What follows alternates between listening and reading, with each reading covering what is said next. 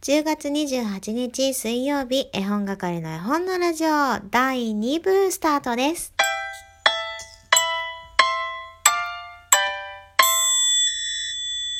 はい、第2部参りますよ。あの、冒頭でね、喋りすぎたおかげで、またまた途中で切れてしまいました。申し訳ありません。わーお今ね、ケンタッキーについて第1部で語ったんですけど、今日、なんと、今ね、ケンタッキーのアプリから連絡が来ました。何かって？今日ね、鶏の日だから鶏の日パックが安いよって。鶏の日パックありますよって教えていただきました。食べたいな。でもね、ここは我慢したいと思います。ではですね、あの、ブリさんのお手紙読みかけだったので、そこから参りましょう。ブリさん、ハッピーハロウィーン献立参考になります。結構サボりがちなので、もう一品作ろうとかやる気になります。かっこ笑い。大人向け絵本のおすすめ楽しみです。以前、まこさんのインスタライブでディアガールを聞いて絵本をお迎えしてきました、してました。一度聞いてすごく心に残ったので、子供が姉妹で今じゃなくても大きくなっていつか心に何か届くかなーってとも思って素敵な絵本ですよね、といただきました。ありがとうございます。本当にね、ディアガール。覚えててくださったんですね。私ね、もうこれめちゃくちゃ好きなんですよ。はあ、もう、ケンタッキーよりもディアガール愛の方が強いぐらい好きなんですね。つまり相当好きってことですよ。ディアガール、女の子たちへ。文、エイミー・クラウス・ローゼンタール。パリス・ローゼンタール。絵が堀井ハタム。役、高橋久美子。主婦の友社から出ております。あのね、本当に本当に素敵な絵本なんですよ。これね、高橋久美子さんは元チャットモンチーのドラムの方です。えーいろんなね、絵本訳されてたり、ご自身もね、作家さんとして本を出されているかと思うんですが、このね、ディアガール、女の子たちへというお話、まあお話というかね、女の子たちへね、こうメッセージというような形であります。ちょっと一部分読むと私がね、一番感動した部分はね、うんとね、お誕生日会のところが好きなんだなあ、あとね、ここも好きかも。すべてのページに、うん、見開きで女の子たちへっていろいろ書いてあるんですけど、まずこのページが好き。女の子たちへ、あなたの心に赤信号がついたら、嫌と言いなさい。ね。絶対に。っていうところも好きだし、もう全部のページが好きなんだけどね。ここも好き。お誕生日会のところがあるんですけど、女の子たちへ、地球上のすべてのお誕生日会に招待されたらヘトヘトになっちゃうでしょ？だから、呼ばれなくたってメソメソしないの。っていうところも好きなんですよ。こういう感じでね、女の子たち、まあ女の子たち特有の、あるじゃないですか、私たち、私元女の子、今も女の子。女の子の子は古い。誰がやねんっていうね。そういう感じなんですけど。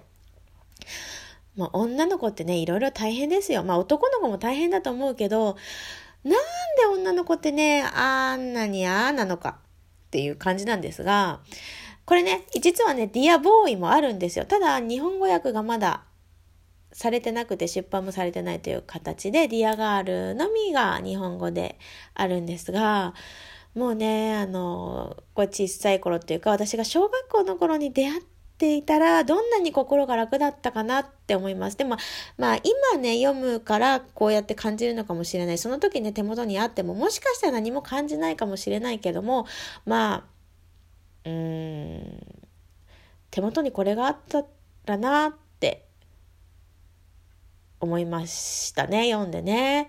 本当に、えー、素敵な本そこなんでしょうね。思春期を迎えるちょっと前なんか女の子ってこうグループ作りたがるじゃないですか。今もそうなのかな。なんか私たちの時代とは変わってきてるかもしれないけどあの小学校4年生ぐらいって一番こういろいろね感じ取ってしまう時期やっぱ小学校4年生で学校に行けなくなる子とかって結構多い気がするんですね。まあ絵本係調べですけれども、やっぱりそういう友達関係に悩んだりとか、今までね、あの全然気にしてなかったようなことが気になってきてしまったりとかって、でやっぱりそういう時に絵本がそばにあってくれたらいいなと思うわけですね。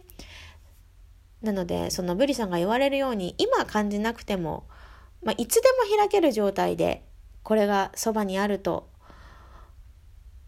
なんだろうねその心が苦しい時にちょっとだでもねすっきりするすっきりするまではいかないなちょっと緩む感じ心が緩んだらいいななんて思ってこの絵本は私の大好きな大おすすめです。これね大人も一緒ですよ。あの子供たちももちろんだけどやっぱり大人社会でもね、同じようなことが言えるんじゃないかなと思っています。ブリさん、とてもナイスなパスありがとうございます。今日は大人絵本としてもディアガールおすすめしたいと思います。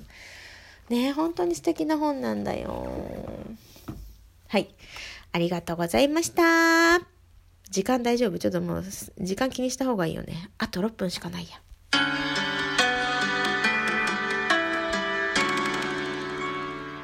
お、チョラホップさんも、えー、お話のこともね、書いてくださってます。これも来週ね、参考にさせていただきますが、もう一通別でいただいてます。おはようございます。結婚してから毎年お正月に福岡の夫の実家に一週間ほど帰省しているので、毎年義理の母が注文したおせちと手作りの鬼しめや紅白ナマス、黒豆の煮物などなどをいただいております。写真絵本おにぎりを作るとってもいいですね。我が家はラップで握ってしまうので、ちゃんと手に塩をつけて、結んで握ってあっちっちと言いながら子供と作りたいです。おにぎりは命玉、本当ですね。まこさんに教えてもらって夢の本屋を巡る冒険録画できました。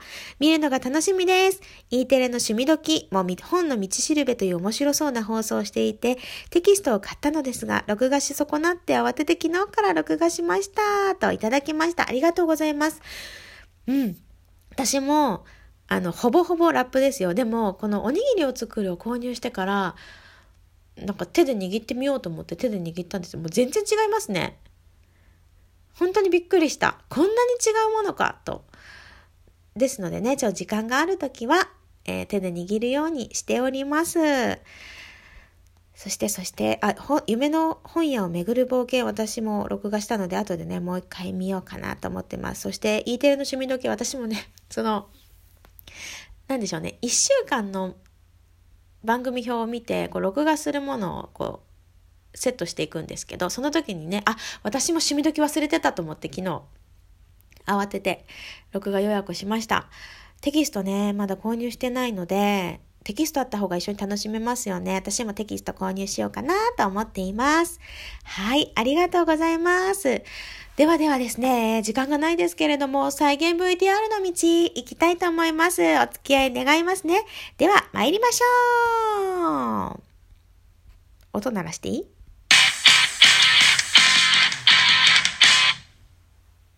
それでは作ってまいりましょう。先生、よろしくお願いいたします。へえ。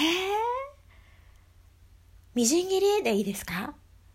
そうなんですね。私、玉ねぎ切るときやっぱり涙が出ちゃって、なかなか難しいんですけども、あ、そうやってやると、ぜひぜひ、テレビの前の皆さんも参考になさってください。あ、1時間経ったものがこちらにございます。はい。あ、先生、そちらは？はい。あ、お預かりしておきますね。というわけで、完成です。それでは、私先にいただきたいと思います。うん。美味しい。全然なんかしつこくなくって、玉ねぎの甘みがすごいですね、これ。へえ、もうぜひ簡単ですので、私もね、あの、家でやってみたいと思います。今日は先生ありがとうございました。はい。ということで、ここまでです。さあ、皆さん。ぜひぜひ。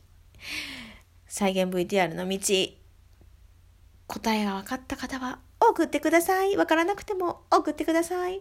これね、何を作ってるかっていうところは、あの、別に、あの、スルーしてもらっていいです。でもね、面白い答えが 来るんじゃないかなと思ってワクワクして待っています。というわけでそろそろお迎えの時間になったので行ってこようと思います。あと喋り忘れたことはないかな？ないかな？あ、今晩のご飯の献立？伝えてなかった。ちょっとね、今から買い物に行くので、あれなんですけど、あのね、生麩を揚げて、あの、私東海地方ね、岐阜に住んでるので、つけて味噌、かけて味噌つけて食べるやつ。あとね、牛肉とエリンギのオイスターソース炒め。あと、まあ、中華スープかお味噌汁かどっちか迷ってます。で、あとね、マカロニサラダ残ってる。うん、そんな感じかな。あ、あとね、大根おろしもしようかなと思っています。さあさあさあさあ。今日は牛肉だぜ牛肉でテンション上がるこの貧乏臭い絵本係。これからもどうぞよろしくお願いします。それでは皆様、ごきげんよう。今日も言わせていただきます。ハッピーハロウィーンさいなら